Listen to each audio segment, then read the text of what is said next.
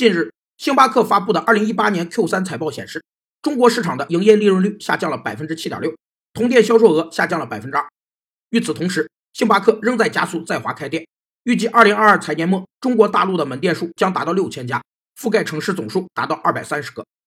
在以资源作为投入的企业里，一定时间内，当其他条件不变时，随着资源投入的增加，产品产出总量也随之增大。但累积到一定量时，单位资源投入对产品产出的效用开始不断递减，这种现象被称为边际效应递减。可变要素增加投入的最初阶段，其对比其他要素的投入过少。随着可变要素投入增加，其边际产量递增。当可变要素与固定要素的比例恰当时，边际产量达到最大。此时再继续增加投入，可变要素就相对过多，于是边际产量就必然递减。星巴克创始人霍华德·舒尔茨将扩张作为在华增长的主要策略。但遭遇互联网咖啡的阻击后，这个战略的效果恐怕要打折扣了。